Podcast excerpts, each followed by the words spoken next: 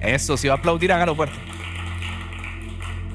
Muy bien, el mensaje de hoy se llama Sean llenos del Espíritu Santo. Para los que les gusta tomar apunte y les gusta ponerle un nombre a los mensajes. Sean llenos del Espíritu Santo. Y quiero empezar diciéndole que estaba recordando la primera vez que tomé de la mano a quien hoy es mi esposa. Mire a su esposo, a su esposa, si tiene a alguien o piense a alguien que usted ama mucho. Y yo la tomé de la mano así como en medio de la timidez. Diga, ah, como en medio de la timidez, en un carro ahí, alguien nos recogió y yo como que le cogí la manito y, y eso fue como un corrientazo, eso fue un momento muy lindo, con ganas de llorar, como con emoción, como con alegría, con gozo, ¿verdad? Y esa fue una hermosa experiencia que jamás voy a olvidar. Y asimismo es nuestra primera experiencia con el Espíritu Santo. Hace días estaba hablando con alguien y esa persona me decía, yo fui a una iglesia cristiana una vez, la estaba invitando aquí a cielo. La mejor iglesia de Miami, ¿verdad? Eh, eso. Y entonces ella me estaba diciendo, fui a una iglesia una vez. Y yo sí, ¿y cómo te fue? No, pues bien, pero más raro, yo estaba, estaba allí entrando y me dieron unas ganas de llorar. Estaba con unas ganas de no, eso no me gusta, decía ella. Yo le dije, ¿por qué? si es una experiencia que el Espíritu Santo te está dejando tener y esas lágrimas no son de tristeza, esas lágrimas son de gozo. Esas lágrimas son de emoción, de que estás fin de nuevo cerca a tu Padre y en la presencia de la que nunca te debiste haber ido. Es muy parecido a cuando tomamos de nuestra mano por primera vez a nuestra esposa o a su pareja. Pero mire esto, algo, algo similar o quiero hacer ese, ese comparativo para que usted piense que es muy similar, muy similar lo que dice la Biblia cuando nos encontramos por primera vez con el Espíritu Santo. Y además de eso dice que cuando recibimos a Jesús, el Espíritu Santo viene a morar dentro de nosotros, ¿verdad? En 1 Corintios 3:16 dice, ¿no se dan cuenta de que todos ustedes juntos son el templo de Dios y que el Espíritu de Dios vive en ustedes? La Biblia habla de esta experiencia. Recibimos a Jesús, nos arrepentimos de nuestros pecados, tenemos convicción de que hay pecado dentro de nosotros y entonces le recibimos, le reconocemos que es el Hijo de Dios y viene el Espíritu Santo a morar dentro de nosotros. Pero la Biblia también habla de una segunda experiencia. Eso es como la cogidita de mano, ¿verdad? Pero hay una segunda experiencia de la que habla la Biblia y es del bautismo del Espíritu Santo. Eso es una segunda experiencia que vivimos los creyentes con el Espíritu Santo. La primera es que entra dentro de nosotros, pero el bautismo es que somos sumergidos en el Espíritu Santo de Dios. Y cuando somos sumergidos, porque la palabra bautismo tiene que ver con ser teñidos, entonces somos sumergidos y somos impregnados de la esencia del Espíritu Santo. Mi esposa predicaba acerca de los frutos o el fruto del Espíritu Santo y sus características que son amor, fidelidad, benignidad, templanza, gozo, dominio propio. Y ella estaba hablando de todo eso. Eso en realidad sucede cuando somos bautizados en el Espíritu Santo. ¡Wow! ¿Dónde está eso? ¿Dónde está esa segunda experiencia? En la Biblia. Y ya vamos a ir para allá. Entonces, con mi esposa le tomé la mano un día eso lo relaciono como cuando entra el Espíritu Santo a mi vida, cuando recibí a Jesús, pero es solo una primera experiencia, pero hay algo más. Y es que decidí casarme con ella. Me casé con ella. El bautismo del Espíritu Santo lo relaciono con ese compromiso que hace el Espíritu Santo con nosotros y dice, te escojo. Y la Biblia dice que el Espíritu Santo en nuestras vidas son las arras de nuestra salvación, es decir, se lo voy a traducir un término, es un término jurídico de abogados, pero lo que eso significa es que es la garantía, la garantía de que somos salvos. Cuando usted tiene certeza de que el Espíritu Santo se mueve en su vida, usted tiene certeza de que la salvación, de que usted es portador de la salvación. Amén. Entonces dice Hechos 1, versículo del 4 al 5 y después el versículo 8. Dijo Jesús, no se alejen de Jerusalén, sino esperen la promesa, diga conmigo la promesa, la promesa del Padre de la cual les he hablado. Juan bautizó con agua, pero dentro de pocos días, diga dentro de pocos días, más bien diga hoy, hoy, diga hoy, ustedes serán bautizados con el Espíritu Santo. Dígame fuerte. Pero cuando venga el Espíritu Santo sobre ustedes, recibirán poder, cielo church, y serán mis testigos tanto en Jerusalén como en Miami, como en El Doral, como en Miami Lakes, como en Miramar, como en Pembroke Pines. Se me, salté la ciudad de quién? Por lo del Hialeah, Pompano Beach, Cuba, Venezuela, dígame, Barranquilla, Cali. El Espíritu Santo está aquí, ¿verdad? Y después en el capítulo 2, acabamos de leer Hechos capítulo 1 y después en el capítulo 2 dice en el versículo del 1 al 12, cuando llegó el día del Pentecostés, estaban todos juntos en el mismo lugar. ¿Estaban como? Unidos, juntos, unidad. De repente vino del cielo un ruido como, el, como una violenta ráfaga de viento y llenó toda la casa donde estaban reunidos. Se les aparecieron entonces unas lenguas como de fuego que se repartieron y se posaron sobre cada uno de ellos. Todos fueron llenos del Espíritu Santo, diga llenos. Y comenzaron a hablar en diferentes lenguas según el Espíritu les concedía expresarse. Estaban de visita en Jerusalén judíos piadosos. Quiero que presten mucha atención a eso.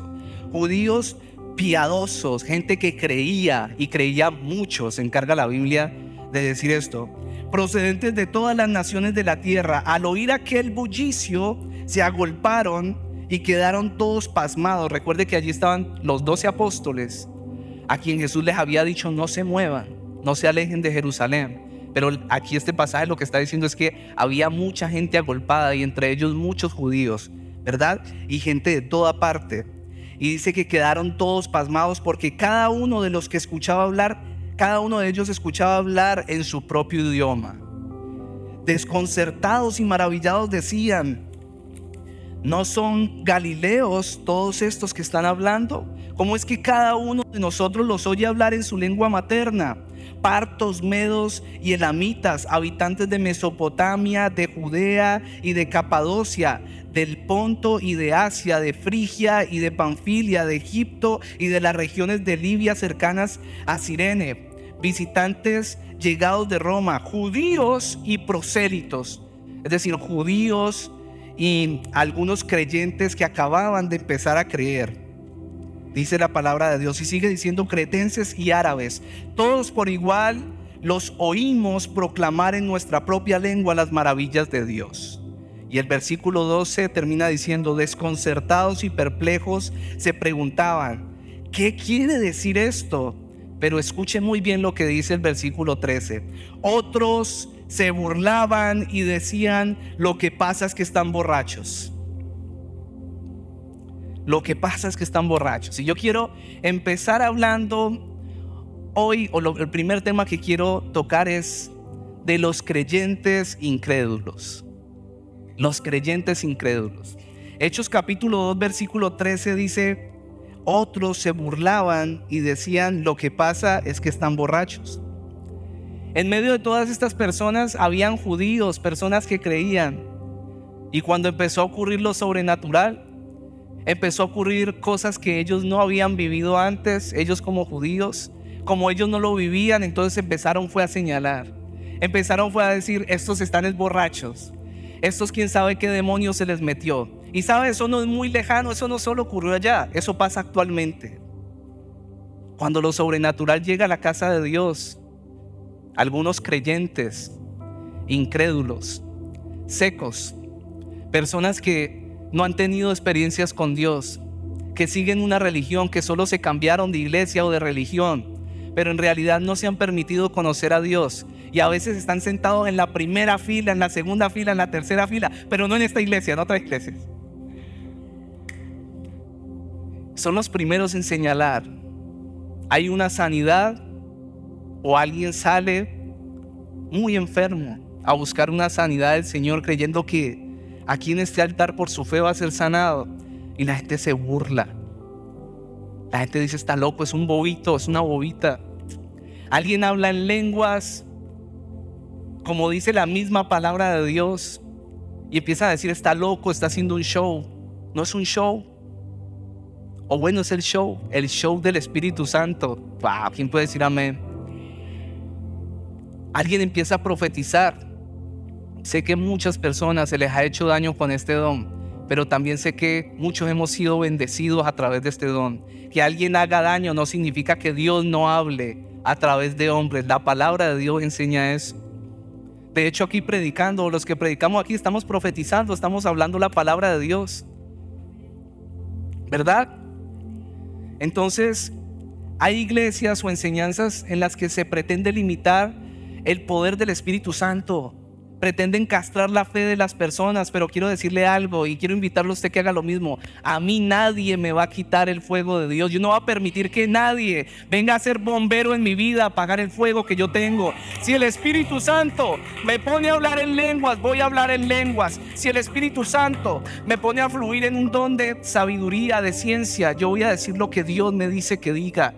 Yo no voy a permitir que nadie apague mi fe. Quiero invitarte hoy a ti a lo mismo, que creas en lo que dice esta preciosa palabra, que creas en lo que es verdaderamente el poder de Dios. El Espíritu Santo está disponible para todos nosotros, para ti, para mí. Tal vez algunos están pensando, yo no soy digno, hace tiempos no iba a la iglesia, hace tiempo no leo la Biblia, hace tiempo no oro. No importa, para ti también está disponible el Espíritu Santo. Y Él es fiel, y Él es verdadero está dispuesto a amarte, a abrazarte de nuevo. Es más, nunca te ha dejado. Yo quiero que hoy descanses ahí en tu silla mientras escuchas este mensaje y puedas sentir el amor de Dios. Puedas sentir como el Espíritu Santo empieza a callar esa voz que te dice no eres digno, no eres digna. Y que empieces a escuchar la voz del Espíritu Santo dignificar a Cristo. Decirte, no importa, Cristo murió por ti. Tienes una nueva oportunidad. Enderezate hoy. Sabe el Espíritu Santo un día llorando yo de rodillas porque había pecado seis meses después de conocerle, forniqué. Y caí, no veía la hora de llegar a la casa y lloré amargamente por más de una hora. Y el Espíritu Santo me empezó a decir, yo te amo, vamos a hacerlo de nuevo. Saben, nunca me dijo, sigue pecando, ni me dijo, eres un indigno, nada de eso. Lo que escuché del Espíritu Santo fue decirme una y otra vez, levántate y vamos a hacerlo de nuevo, pero ahora vamos a hacerlo juntos. Y es la voz que sigo escuchando hasta hoy en día. Si tú estás escuchando algo contrario a eso, yo quiero decirte, esa no es la voz de Dios. Así no es como habla el Espíritu Santo de Dios. Yo quiero que hoy salgas de aquí reconectado con Dios, reconectado con el Espíritu Santo y entendiendo quién es el Espíritu Santo en tu vida. Las personas entonces critican lo que para ellos no es normal, ¿verdad? Pero lo normal es caminar en el poder de Dios. Llega alguien a una iglesia y dice, vi ángeles en esta iglesia. Y mil creyentes incrédulos empiezan a decir, está loco. ¿Cómo va a haber ángeles? Yo no los puedo ver. Yo quiero mostrarles lo normal. Usted va a la palabra de Dios se encuentra con Elías. Y usted ve que Elías fue despertado por un ángel. Y este ángel le dijo, come, necesitas comer. Más adelante Elías tuvo un discípulo que se, llama se llamaba Eliseo. Y en un momento estaban rodeados y vino Elías, oró por él. Y Eliseo pudo ver cómo los ángeles también los tenían rodeados para defenderlos. ¿Sigo o paro? ¿Sigo o paro? Ok, también después Zacarías, a Zacarías se le apareció, porque tal vez usted me diga, eso es en el Antiguo Testamento, vamos al Nuevo Testamento. Zacarías vio, vio un ángel y el ángel le dijo, Elizabeth está embarazada.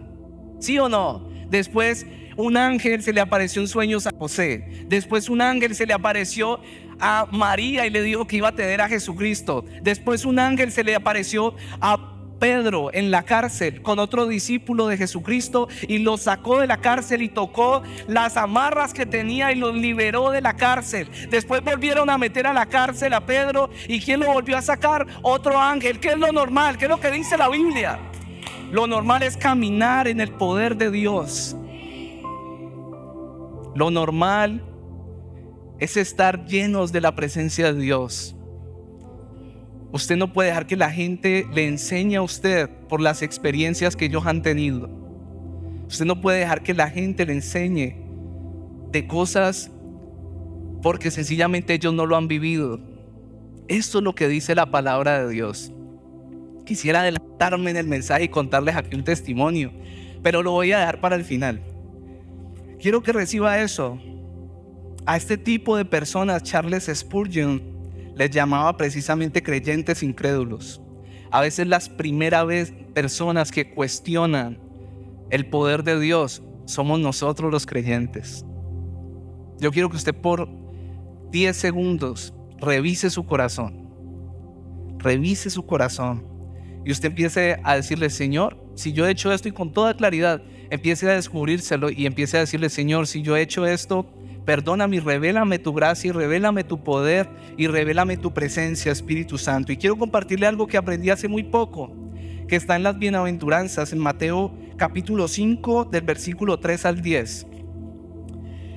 No voy a leérselo todo, pero voy a leer parte. Dice, bienaventurados los mansos porque ellos recibirán la tierra por heredad. Bienaventurados los que tienen hambre y sed de justicia, porque ellos serán saciados. Bienaventurados los misericordiosos, porque ellos alcanzarán misericordia. Pero después el versículo 8 dice, bienaventurados los de limpio corazón, porque ellos verán, digan, verán. Ellos verán a Dios. ¿Quiénes? los de limpio corazón. En este pasaje hay una poderosa enseñanza, muy sencilla, como dice mi esposa, pero muy profunda. Muy sencilla, pero muy profunda. Y es, a veces no podemos ver lo sobrenatural. Se lo digo por mi propia experiencia, porque he pasado por ahí. Yo he vivido en carne viva el poder de Dios. Yo he sido un instrumento de Dios en estos 12 años de servirle. Dios me ha mostrado palabras para personas específicas. Dios me ha hablado en sueños y eso ha tenido un resultado. O sea, yo he visto cosas que se han cumplido en personas. He profetizado para Dios, pero no para que pongan sus ojos en mí, sino en, el Espíritu Santo. Pero por temporadas en mi vida yo he visto cómo eso se bajaba, cómo dejaba de ver. No, no fluía en ese, en ese mismo ambiente que, fluía antes. Y siempre había una pregunta ahí en silencio con Dios, como que, ¿por qué a veces sí y a veces no? ¿Sabe? Cuando yo aprendí esto, yo dije, necesitamos ser constantes. ¿Constantes con qué? Con la limpieza de nuestro corazón. Nosotros no podemos ser creyentes que andamos criticando a otros. Nosotros en Cielo Church, por eso tenemos unos valores, como decían ahorita las chicas aquí, y uno, y uno o esos valores los relacionamos mucho con la unidad. Nosotros peleamos aquí por la unidad. Nuestro corazón tiene que estar libre de envidias, libre de celos. Tenemos que cuidar nuestro corazón. Los que caminan aquí como a nuestro alrededor y como más cerca a nosotros y que están en reuniones, a veces les pregunto, o esta semana les pregunté, ¿quién de ustedes está ofendido con el pastor o con los pastores? Y yo lo digo de frente porque yo no quiero que el enemigo venga a dañar lo que el Espíritu Santo quiere hacer. Y no solo eso, sino para que cada persona revise su corazón. Porque nosotros no somos adivinos. Yo no puedo saber qué hay en tu corazón, en tu corazón, en el tuyo. Nosotros mismos tenemos que revisar. Y si hay alguien que conoce bien nuestro corazón, es Dios. Tú quieres ver a Dios, quieres ver el mover del Espíritu Santo en tu vida, necesitas un corazón limpio, necesita decirle, no, no, no, no, no, yo con el chisme no. No, no, no, no, no, yo con celos no. Yo estoy libre de litigios, yo no quiero contiendas. Yo no quiero criticar. Yo no quiero criticar lo que hace este o el otro. Yo no quiero estar en eso. Yo quiero estar con mi corazón limpio porque quiero ver a Dios. Si hay alguien aquí que quiere ver a, Dios o no. Entonces yo le pido que usted mismo le diga, Señor, ahí donde está, usted pueda decirle, Señor, limpia mi corazón en esta mañana. Empieza a decirle, Espíritu Santo, muéstrame, muéstrame si hay algo que está mal en mi corazón. ¿Qué es eso en lo que caigo y el enemigo ha querido llevarme allí para, para que yo no pueda ver tu gloria en mi vida, tu poder transformador en mi casa? Amén. También quiero decirle, o lo segundo que quiero enseñarle hoy es que el Espíritu Santo es el cielo en la tierra. Es la manifestación del cielo en la tierra. Cuando Jesús estaba enseñando a orar a sus discípulos, les dijo en, la conocida oración del Padre Nuestro, algunos cogieron esta oración como un rezo constante, pero realmente los que no conocen el, contexto de, de el Padre Nuestro, yo se los quiero explicar rápidamente. Los discípulos se acercan a Jesús y uno de ellos le pregunta, Maestro, ¿y cómo deberíamos nosotros de orar? Y la respuesta de Jesús fue, bueno, cuando oren hagan algo como esto. Padre nuestro que estás en los cielos, santificado sea tu nombre. Ahí ya dio dos pasos y después les dio un tercer paso en el versículo 10 de Mateo capítulo 6 y dice, venga tu reino y hágase tu voluntad en la tierra, ¿como dónde? Como en el cielo. Y esta manifestación de Jesús lo que nos enseña es que debemos tener en nuestra oración un deseo de que el cielo se manifieste en la tierra. Le voy a explicar esto. Si a nuestra casa llegó la enfermedad, usted no puede recibir eso. Usted lo que debería hacer como creyente es decir, este no es el orden del cielo. La voluntad de Dios es que el orden del cielo esté aquí en la tierra. Y yo lo vivo así. Me pasaron situaciones el año pasado y yo reclamo para mi vida y para mi casa el orden del cielo en la tierra. Yo no recibo eso y no lo acepto porque yo sé que esa no es la voluntad de Dios. Pero ¿cómo se hace eso realidad aquí en la tierra? A través del Espíritu Santo de Dios. El Espíritu Santo de Dios es el cumplimiento de esa promesa de que el cielo se va a manifestar en la tierra. Jesús dijo, les conviene, les conviene les conviene, les conviene que yo me vaya para que venga a morar en ustedes el Espíritu Santo. ¿Sabes? Si Jesús dijo, les conviene, yo le creo. Es más, yo estoy convencido de que nos convenía. Yo me he dado cuenta que nos convenía. Y yo quiero decirle cuatro manifestaciones del Espíritu Santo en la tierra. Son como las cuatro principales, hay muchas, pero quiero, quiero hablar un poquitico de ellas muy rápidamente. El Espíritu Santo se manifiesta en la tierra a través de su poder, a través de dirección, a través de transformación y a través de intercesión. Cuatro maneras como se manifiesta. En Hechos capítulo 1 versículo 8 dice, pero cuando venga el Espíritu Santo sobre ustedes recibirán poder y serán mis testigos tanto en Jerusalén como en toda Judea y Samaria y hasta los confines de la tierra. Pero acerca del poder del Espíritu Santo también el apóstol Pablo dijo en Filipenses capítulo 3 versículo 10, quiero conocer a Cristo y experimentar el gran poder que lo levantó de los muertos. Sabe, Dios nos da principalmente poder para hacer su obra. Dios quiere darte poder. Es más, Dios hoy te está empoderando. Nah, escuché dos amén. Dios se está empoderando hoy, dice. Dios se está empoderando hoy para que hagas su obra. Dios se está empoderando hoy. Dios quiere empoderarte. Dios quiere darte poder, pero tienes que creer. Tienes que creer. Y la manifestación de este poder del Espíritu Santo generalmente ocurre a través de los dones que el Espíritu Santo da. Eso va a ser una enseñanza adicional después. Pero uno de esos dones es el don de lenguas. Otro de esos dones es el don de interpretación de lenguas, el don de sanidades, el don de fe, el don de milagros, el don, de ciencia, el, don de sabiduría, el don de profecía. Y esa es la manifestación del poder en medio de nosotros. ¿Hay alguien que quiera evidenciar poder de Dios en su vida o no?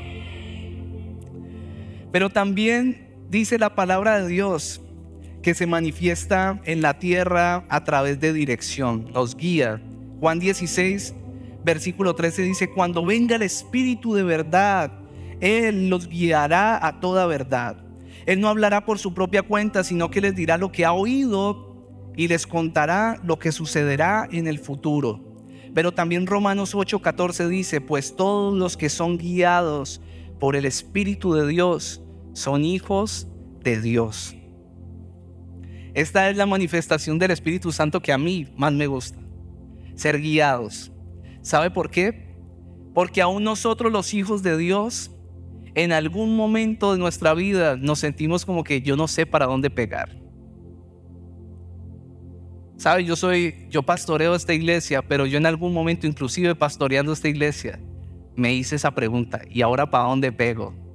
Gracias a Dios este año estamos ubicaditos y afinaditos con el Señor.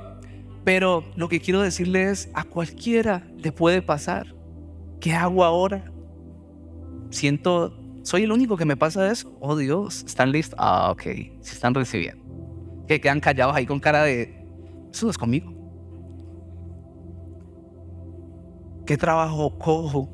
No me sale trabajo. ¿Qué hago? Pero si tengo que cuidar a los niños, pero no la quiero dejar, no quiero dejar mis niños con fulanito y, quiero, no sé qué te pase a ti. Y tú dices, esto no es como lo que quisiera hacer, pero me toca hacer esto. Y no sabes para dónde pegar, pero viene el Espíritu Santo y te dice, tranquilo.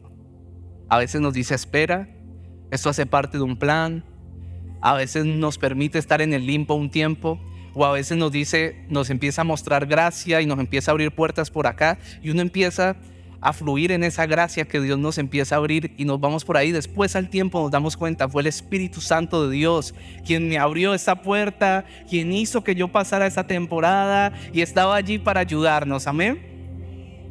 Pero en tercer lugar, el Espíritu Santo se manifiesta en nuestra vida a través de transformación. Segunda de Corintios capítulo 3 versículo 8, 18 dice, así todos nosotros que con el rostro descubierto reflejamos como en un espejo la gloria del Señor, somos transformados a su semejanza con más y más gloria por la acción del Señor. Y después dice que es el Espíritu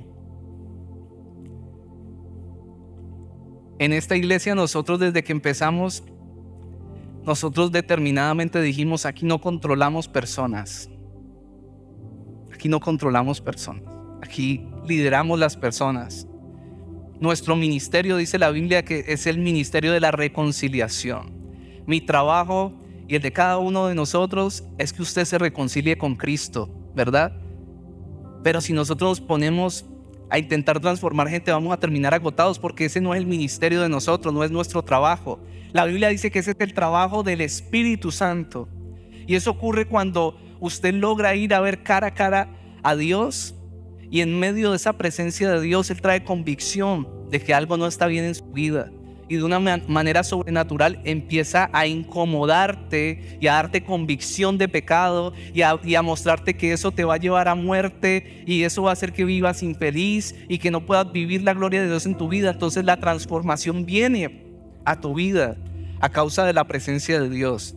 Solo el Espíritu Santo puede transformar a tu esposo. Solo el Espíritu Santo puede transformar a tu esposa, a tu hermano, a tu hermana, a tu papá, a tu mamá. Solo el Espíritu Santo puede transformarte a ti, apartarte del pecado. Solo el Espíritu Santo, no tu pastor, no tu pastora, no tu líder, no la iglesia. Es Dios mismo Tú necesitas pasar tiempo con el Espíritu Santo. Tú necesitas propiciar estos momentos. Por eso yo amo la iglesia de Dios. La iglesia local. Yo fui convencido de pecado en una iglesia local. Yo amo la iglesia. Bendigo cada pastor que realmente se levanta a hacer la obra de Dios con sacrificio. Levanta un equipo. Cada persona que se levanta a servir a Dios, la bendigo. Y le pido que Dios los ayude y los fortalezca porque la obra es dura, pero tiene una recompensa. Yo, usted debería decir yo soy la muestra de eso. Yo soy la muestra de eso. Dios me está transformando a mí. Amén. El cuarto es intercesor. ¿Cuánto tiempo llevo predicando? Ah, hoy no me están diciendo que acabe rápido, ¿no? Ah, me dicen que acabe rápido es cuando los empiezo a confrontar y todo eso, el Señor. Ok. Cuarto y última manera como Dios se manifiesta a través del Espíritu Santo. Hay muchas, pero esas son las cuatro que traje hoy. A través de intercede por nosotros. Romanos 8:26 dice, además el Espíritu Santo nos ayuda en nuestra debilidad. Por ejemplo, nosotros no sabemos qué quiere Dios que le pidamos en oración, pero el Espíritu Santo ora por nosotros con gemidos que no pueden expresarse con palabras. Y el Padre, quien conoce cada corazón, sabe lo que el Espíritu dice, porque el Espíritu intercede por nosotros los creyentes en armonía con la voluntad de Dios. Hay, dos cosas que a veces pasan en medio de la oración. Suele pasar mucho cuando uno está empezando a caminar con Dios. Una es sentarse a orar y no saber qué decir. Esa todo bien, porque me gusta esa porque a veces es mejor quedarse callado. La mayoría de veces en la oración es muy bueno quedarse callado, un buen tiempo. Pero hay otra que es cuando empezamos a decir palabras, palabras, palabras y a orar y a orar sin la guianza del Espíritu Santo y empezamos a pedir lo que creemos que es bueno para nosotros. Realmente el que tiene que tomar control de nuestra oración es el Espíritu Santo de Dios. Dios sabe lo que te conviene. Tú estás pidiéndole mil viajes y el Espíritu Santo está diciendo, no, te tengo guardado para otras cosas, para que hagas esto aquí y allá. Tú estás pensando en mucho dinero y tal vez Él te dice, espera un momento, sí quiero que vivas prosperado, pero es el tiempo de formarte para que cuando recibas esa bendición no te alejes de mí. Tú necesitas orar con la guianza del Espíritu Santo para que Él pida por ti lo que realmente te conviene, lo que realmente el Padre quiere para ti. Y quiero finalizar con esto. Es sencillo recibir al Espíritu Santo. Es sencillo. Nosotros, los seres humanos, tenemos un, una manera como de complicar todo, ¿verdad? Sobre todo los latinoamericanos, la religión, la religión como tal, ser como tan religiosos, ha hecho que que todo sea como complicado, que veamos las cosas con Dios como complicadas, pero cuando usted va a la Biblia se da cuenta que no es complicado, es sencillo. Marcos capítulo 16, versículo 17 dice, estas señales, está hablando Jesús, acompañarán a los que crean. ¿Hay alguien que cree aquí? Sí, como 3, 4, 5. Voy a preguntar otra vez, segunda oportunidad. ¿Hay alguien que cree aquí? ¿Hay alguien? Sí, amén. A los que crean seguirán estas señales, estas señales. Y después dice, en mi nombre expulsarán demonios, hablarán en nuevas, en nuevas lenguas, tomarán en sus manos serpientes y cuando beban algo venenoso no les hará daño alguno. Pondrán las manos sobre los enfermos y estos recobrarán la salud. ¿Qué dice ahí? Ahí dice que usted tiene que estar 10 horas orando. Ahí dice que usted tiene que estar Usted tiene que saber la Biblia desde la primera página hasta la última. Dice ahí que usted, para sanar a alguien en el nombre de Jesús y por el poder del Espíritu Santo, usted tiene que ser la mata de la persona que sirve más en la iglesia. Ahí no dice eso. Ahí dice, pongan las manos sobre los enfermos y sanarán. ¿Sabe? Yo estoy convencido de que el Espíritu Santo de Dios está en mi vida. Yo sé que cuando yo oro hay sanidad. No por mí, es porque el Espíritu Santo está en mí. Y ese mismo Espíritu Santo que está en mí está en usted. En ti, Caro. Yo no soy más que tú.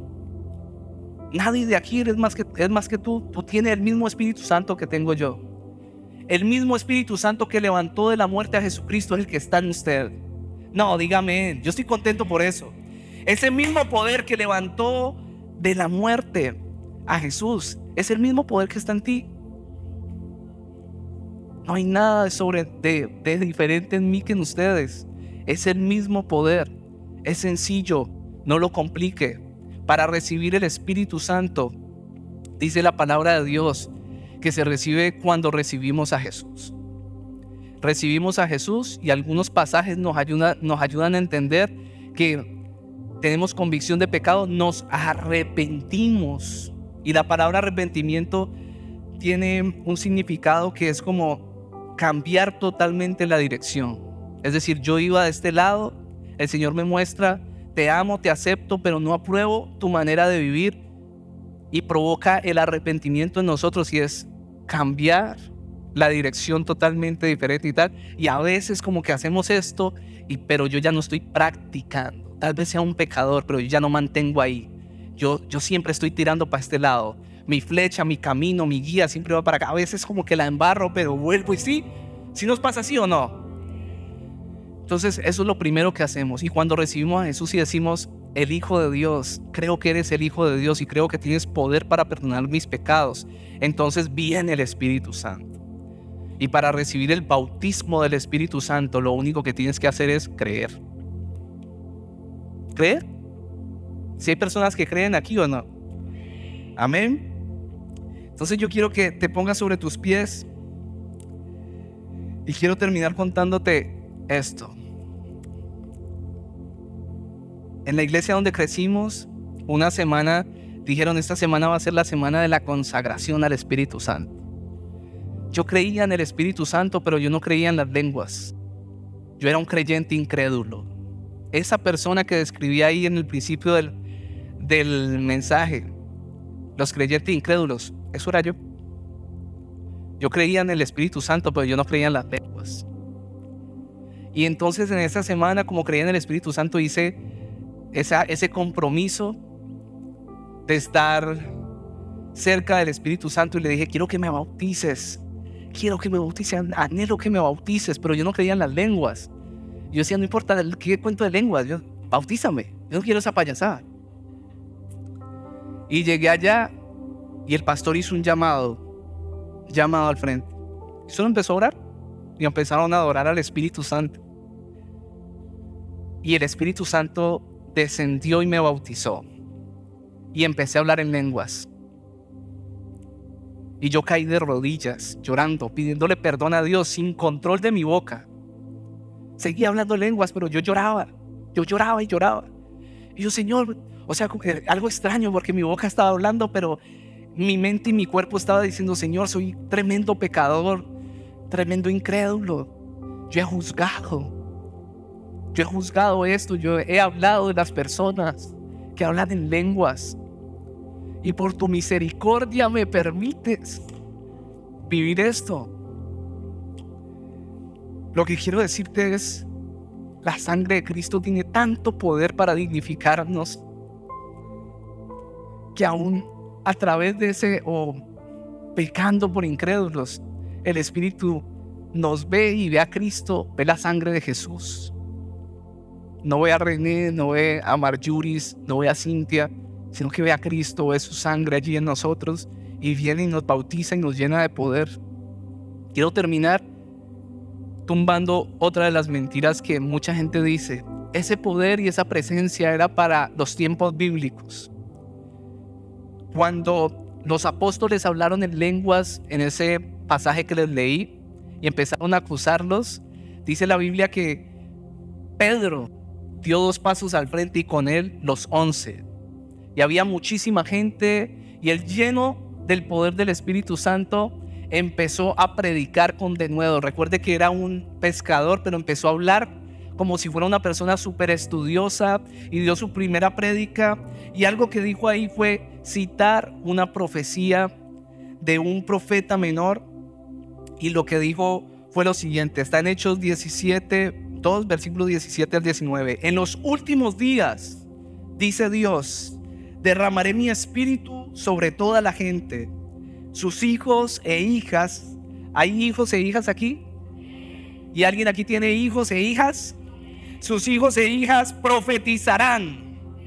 Sus jóvenes tendrán visiones y sus ancianos tendrán sueños. En esos días derramaré mi espíritu aún sobre mis siervos, hombres y mujeres. No inventando, dice hombres y qué? y mujeres por igual y profetizarán. Y haré maravillas arriba en los cielos y señales abajo en la tierra. No se alejen de Jerusalén. Después les empieza a decir lo que les dije. Porque voy a derramar el Espíritu Santo. Yo les quiero pedir que cierren sus ojos. Y si usted hoy se está reconciliando con Dios, hoy usted quiere Tal vez usted diga, ese poder del Espíritu Santo ha estado en mi vida, el Espíritu Santo en mi vida ha sido tan real, pero no siento esa conexión en este tiempo. Yo quiero pedirle que pase al frente, todo el mundo con sus ojitos cerrados. Vamos a cantarle una canción, solo pase al frente, tranquilo, vamos a adorar. Solo le estoy invitando a que adore a Dios, a que usted pueda levantar sus manitos. Vamos, vamos, tranquilos.